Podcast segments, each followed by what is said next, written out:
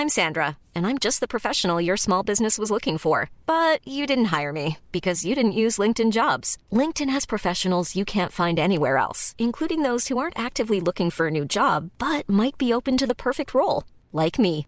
In a given month, over 70% of LinkedIn users don't visit other leading job sites. So if you're not looking on LinkedIn, you'll miss out on great candidates like Sandra. Start hiring professionals like a professional. Post your free job on linkedin.com/people today. Bonjour à toutes et à tous, bienvenue dans le podcast La Sueur, salut Birosti. On est là pour vous parler les gars de l'UFC, l'UFC qui est évidemment, on le dit à chaque podcast, un numéro 1 de très très loin dans le business du MMA. 95% de l'argent généré mondialement dans ce sport vient de l'UFC, mais je pense que vous l'avez remarqué, il y a un petit concurrent qui s'appelle le PFL avec la signature de Cédric Doumbé, la signature de Francis Ngannou qui monte petit à petit et peut-être que l'UFC s'est senti euh, menacé, s'est dit il faut répondre et on va voir tout ça avec Big Rusty parce que là il y a deux éléments qui nous paraissent assez forts de la part de l'UFC qui compte bien maintenir son avance immense face à ce euh, petit pousset du MMA qui qui a quand même envie de monter. Big Rusty, on va voir tout ça, c'est parti générique. Soit.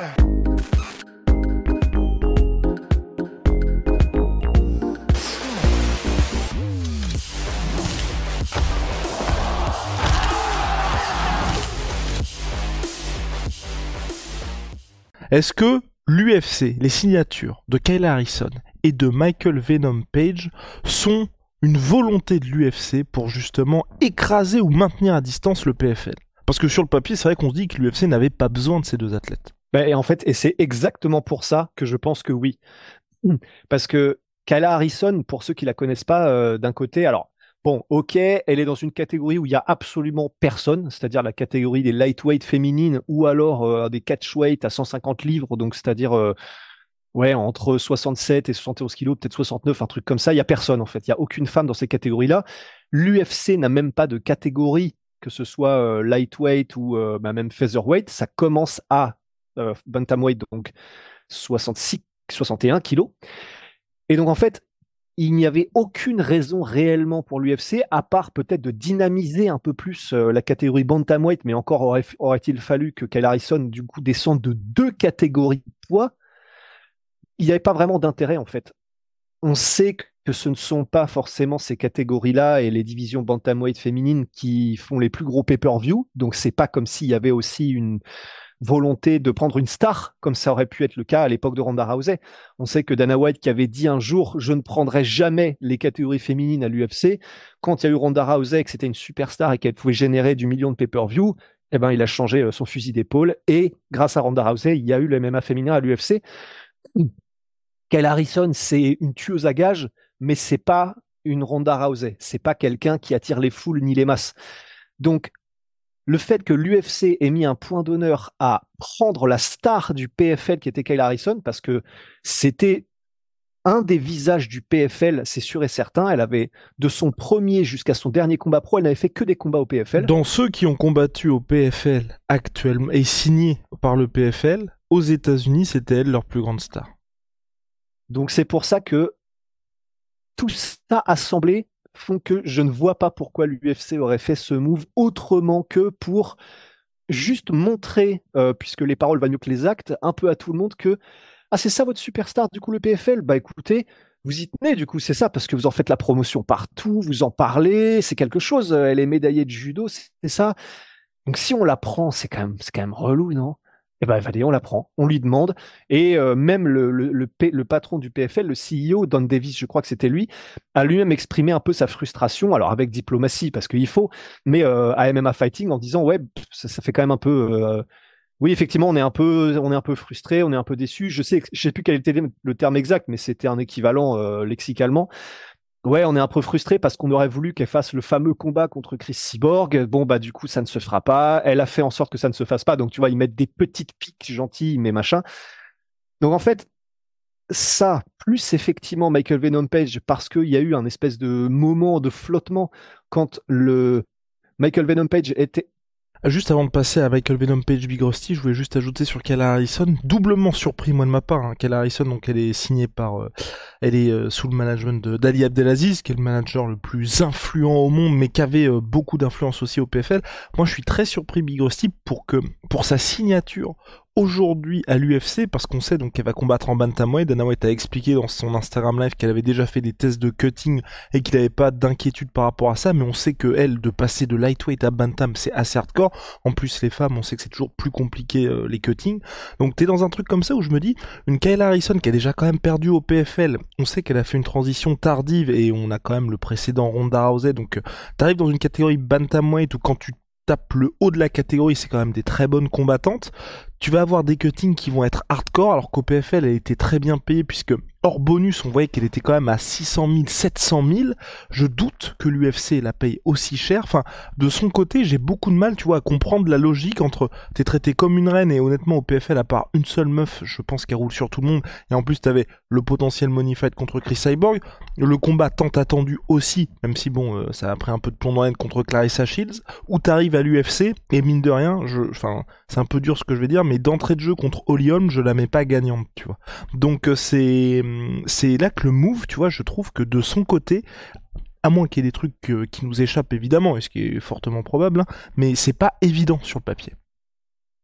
Bah, c'est là où c'est là où c'est vrai qu'ils sont aussi très forts et où leur avance leur sert beaucoup à l'UFC, c'est que, comme on l'avait dit bah, dans le podcast précédent avec euh, Cédric Doumbé, c'est tellement, il y a presque, il y a quasiment une association dans le grand public UFC égale MMA que n'importe quel combattant voudrait, si la paye était en tout cas au rendez-vous, parce que c'est le cas pour Cédric Doumbé, mais il aurait voulu aller accrocher les meilleurs combattants du monde. C'est simplement que bah, il a fait un choix qui est complètement compréhensible d'aller là où il peut assurer euh, parfaitement euh, des payes qui sont à ce qu'il à l'auteur de ce qu'il mérite. Mais bah, ce sont des compétiteurs en fait, et surtout des champions comme euh, de la trempe de Kayla Harrison. Euh, bah, Cédric Doumbé aussi, mais Kayla Harrison là en l'occurrence, bah, ils veulent se frotter au meilleur niveau mondial et qu'on dise d'eux qui se sont frottés au meilleur niveau mondial. Et même, c'est pour ça que même si elle va y laisser une jambe, parce que, comme tu le dis, le fait que, alors, quand elle faisait du judo, Kayla Harrison, elle combattait à moins de 78 kilos. Euh, en MMA, c'était moins de 71. Et euh, quand elle descendait un peu, elle a fait un combat en featherweight, ou alors c'était des catchweight, euh, donc à moins de 66, ou alors de 69 en catchweight. Pour qu'elle descende à moins de 61, vraiment, ça va être. Mais tu as, utilisé le mot hardcore, c'est d'une violence. Je, bah, du coup, en fait, j'ai fait un peu des. Ouais, j'ai été rechercher quelques articles pour savoir, effectivement, comme tu l'as dit, c'est plus difficile apparemment pour les femmes de faire des way cuts.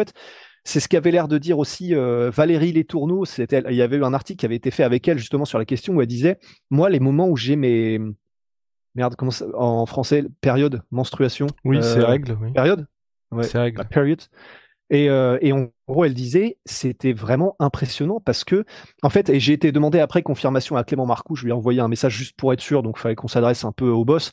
Mais et, il était, euh, il acquiesçait en fait en disant effectivement qu'en fait, il y a une relation certaine entre euh, les taux d'estrogène et la rétention d'eau. Et comme elles ont beaucoup plus d'estrogène, les femmes, et puis enfin en plus du coup il y a des variations avec les cycles menstruels, etc.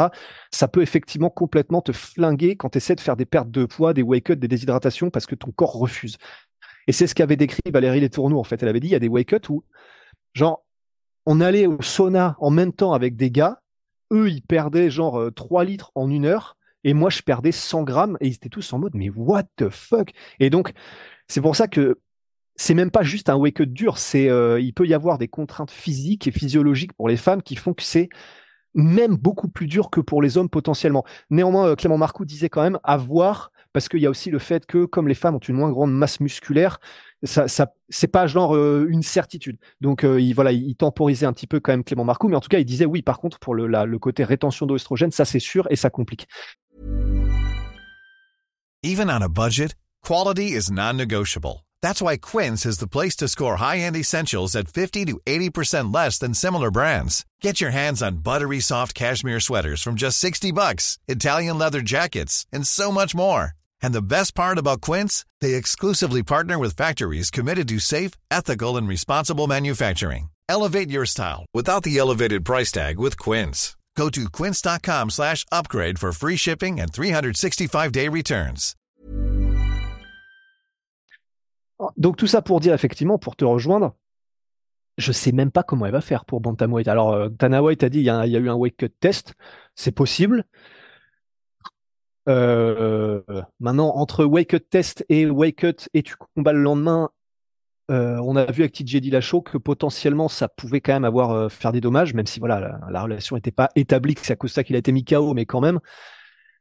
Donc simplement voilà, c'est juste, je pense, l'image UFC les trois lettres qui font que tous les compétiteurs MMA veulent atterrir dans cette organisation que le grand public euh, connaît et c'est en majorité la seule organisation qu'ils connaissent et ils y associent même le sport en général. Bah voilà, l'UFC le sait, ils en jouent et c'est pour ça que je pense que Kyle Harrison a accepté un énorme, euh, une grosse descente de son salaire pour aller combattre dans là où tous les combattants veulent aller quoi. Effectivement, Big Rusty. Et c'est un peu la même chose qui s'est passé avec Michael Vinompage, qui n'était pas au PFL, mais à la différence de Kel Harrison, il était signé au Bellator, l'une des plus grosses stars du Bellator.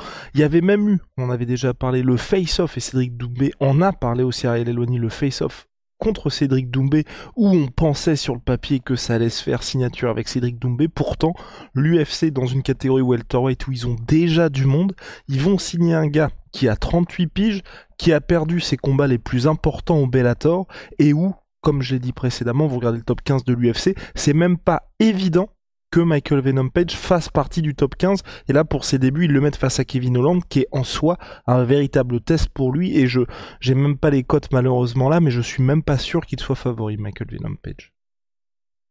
Ouais, et ça va être un combat, j'ai trop hâte de voir. Heureusement, entre guillemets, heureusement stylistiquement pour Michael Venom Page, ça va être que dans le striking probablement. Mais, effectivement, Kevin Holland est un tueur à gage, donc c'est même pas sûr, quoi. Et, et c'est, voilà, c'est pour ça que là, vraiment, on est en mode, ouais, clairement, pour moi, il n'y a aucun doute que c'est une attaque, ou pas une attaque, mais c'est une attaque de l'UFC envers le PFL pour envers le PFL et envers le grand public. C'est un message aussi en mode, quand il y a du grabuge, euh, c'est nous qui posons nos couilles, en fait, en gros. C'est-à-dire que bah, pour Michael Venon Page, effectivement, il était agent libre, donc il était à disposition du plus offrant, ou en tout cas de, l'organisation qui l'intéressait le plus après la fin de son contrat au Bellator. Il a fait monter les enchères ou pas, mais il a dû recevoir des propositions de différentes organisations, dont l'UFC et le PFL. C'est pour ça qu'on avait eu à un moment donné aussi derrière un, Dana White dans une de ses vidéos, il y avait eu, avant même le face-à-face contre Cédric Doumbé au PFL, il y avait eu une vidéo où on voyait marquer le nom de Kevin Holland versus Michael Venom Page sur un des tableaux de matchmaking de l'UFC. Après ça, il y avait eu le face-à-face contre Cédric Doumbé au PFL, donc, et c'est là où nous, on s'était dit, oh, là, ça veut donc dire que le PFL a promis un bien meilleur salaire à Michael Venom Page, que Michael Venom Page, vu qu'il est sur la fin de sa carrière, il n'a pas envie de, même s'il a envie d'aller à l'UFC pour la, compétition, il a peut-être pas envie de faire une croix sur euh, euh, des centaines de milliers de dollars qu'on lui propose. Donc il y a moyen, effectivement, qu'il choisisse le PFL, ce qui serait là, avec ce qu'on vient de dire, une crotte de nez envers l'UFC, parce que du coup, ce sera en mode, oui, j'ai dit à l'UFC que ça se ferait peut-être, mais finalement, je vais avec ceux qui sont le plus offrants.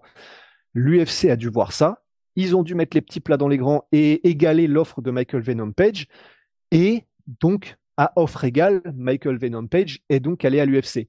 Mais de ces deux, exemples-là, tu vois, je sais pas ce que tu en penses, mais pour moi, c'est une évidence que c'est l'UFC qui est en mode, nous, on fait pas forcément des grandes déclarations euh, pour euh, dire, euh, nous, le PFL, machin, uniquement quand on leur demande, et, les, et Dan répond à la question, mais sinon, on vous montre dans les actes que, voilà, enfin, on peut vous faire vous calmer si on veut. Exactement, Big Rusty. Et j'ajoute juste donc Kevin Holland. Michael Venom Page, Kevin Holland est bien favori avec une cote à moins 132, plus 122 aux États-Unis pour Michael Page. Et oui, j'ajoute aussi ce qui est très important, on le dit à chaque fois, hein, et c'est là aussi où je te rejoins à 100%. Quand il y a des gars qui partent de l'UFC, que vous voyez les chaînes Burgos, les euh, à part Francis parce que c'était euh, une situation un peu particulière, mais sinon, quand vous êtes en fin de contrat avec l'UFC, l'UFC peut égaler n'importe quelle offre. Et donc en gros, tous les mecs qui partent de l'UFC, les gars, dites-vous bien, c'est parce que l'UFC a décidé de les laisser partir. Quand je dis les laisser partir, ou n'a pas, ne s'est pas dit, par exemple Francis, qui voulait 8 millions par combat, ils se sont dit, à part le combat contre John Jones, ce n'est pas rentable pour nous. Donc on ne va pas égaler cette offre-là. C'est toujours l'UFC, si vous voulez, qui a un peu la main. C'est pour ça que un Connor reste à l'UFC, Adesanya reste à l'UFC, John Jones, ça n'allait pas avec l'UFC. Il a re-signé un contrat hyper lucratif. Maintenant, il est bien. Enfin, à partir du moment où l'UFC ils veulent rincer un mec, il y a pas de souci, ils vont rincer un mec. Et là, comme l'a dit Big Rusty, que ce soit Kayla Harrison ou Michael Venom Page, l'UFC voulait les signer tous les deux. Et pour euh, le PFL voulait les signer absolument. Et l'UFC a réussi à, remporter à remporter le bah remporter ces, ces, ces, deux grosses signatures qui ne sont et c'est là où c'est où je te rejoins à 100% qui ne sont même pas importants pour l'UFC si vous voulez je pense que et vous je pense que vous êtes de mon avis c'est un peu on regarde l'UFC 299 et la carte où il y aura Kyle Harrison l'UFC 300 on est en mode ah c'est cool ils sont là. C'est juste une petite addition alors que pour ah le PFL on vous le garantit les deux auraient été main event. Et ils auraient ah et ils l'ont dit hein Don Davis a dit nous, on voulait faire un vrai main event Kyle Harrison contre Chris Cyborg. Ouais. Donc euh, non, c'est pour ça, faut, faut quand même euh, bien garder à, l'esprit que oui, le PFL ils avancent, mais c'est l'UFC qui garde la main. Et quand vous regardez tout l'oseille que fait l'UFC, on en avait déjà parlé dans un précédent podcast avec Big Rusty, mais c'est quand même important à, de le dire. C'est il y a tout ce qui se passe, tout le pataquès qu'il y a aujourd'hui en mode waouh, regardez, c'est exceptionnel. L'Arabie Saoudite a investi 100 millions de dollars dans le PFL. Pendant ce temps, l'UFC ils prennent 100 millions par an, de plus de 100 millions par an par Bud Light en sponsoring. Donc les gars, ne vous inquiétez pas. Juste en sponsoring. Et juste par un seul sponsor qui est Bud Light. Hein. Sinon, quand vous regardez quand même, il y a c'est Bud Light qui est la bière officielle de l'UFC. Ils ont aussi la vodka officielle, le whisky officiel. Voilà. Euh, on pose ça comme ça, ils, ont vraiment beaucoup d'avance, mais et quand on dit ça, c'est pas du tout pour envoyer une crotte de nez ou quoi au PFL. Le PFL fait les choses bien et ils ont tout intérêt, à mon sens, moi, plutôt que de signer des noms qui sont déjà connus, à faire grandir leur star, parce que là aussi pour le PFL, comme ce qui s'est passé un peu, après ils ont changé de nom avec Justin Gagey, mais si Kyle Harrison va à l'UFC explose tout le monde, bah, Don Davis pourra dire, bah, vous voyez, quand je vous disais qu'on avait effectivement les plus grosses superstars, tu continues de milquer pour dire que vous voyez la différence de niveau entre les deux. Et c'est pour ça d'ailleurs que quand vous regardez les, les coups de Trafalgar que se prennent les, les mecs qui arrivent de l'UFC vers le One, à chaque fois ils ont des, c'est pour, parce que le patron du One, donc Yod Chatri, lui ensuite il fait, bah, vous voyez, quand je vous disais que les mecs du One étaient beaucoup plus chauds, parce que ça permet aussi de valoriser les combattants. Et donc là, pour, pour moi, ça peut très bien vieillir ou au contraire se passer très mal pour Kyle Harrison en fonction de ce qui se passe, mais le PFL pourra toujours milquer dessus. Ouais, complètement. On a fait le tour en tout cas Big Rusty, on se retrouve très très vite pour, euh, pour cette rivalité véritablement et on espère, on croise les doigts. Pareil les gars, on sait que vous en parlez souvent. Pour l'instant, ça n'arrivera jamais à copromotion PFL versus UFC, champion contre champion. Hein. L'UFC n'a rien à y gagner. Ciao, Sweet Pea, Sweet Protein, moins 30% sur tout My Sweet Pea avec le code la sueur. Holy moly, révolution dans les boissons énergisantes. Les gars, ils font d'été glacé, des boissons de réhydratation et donc boissons énergisantes. C'est en poudre, moins 5 euros avec le code la sueur 5 sur votre première commande. Et si vous avez déjà commandé code la sueur 10, vous aurez moins 10%. Big on se retrouve très très vite. Salut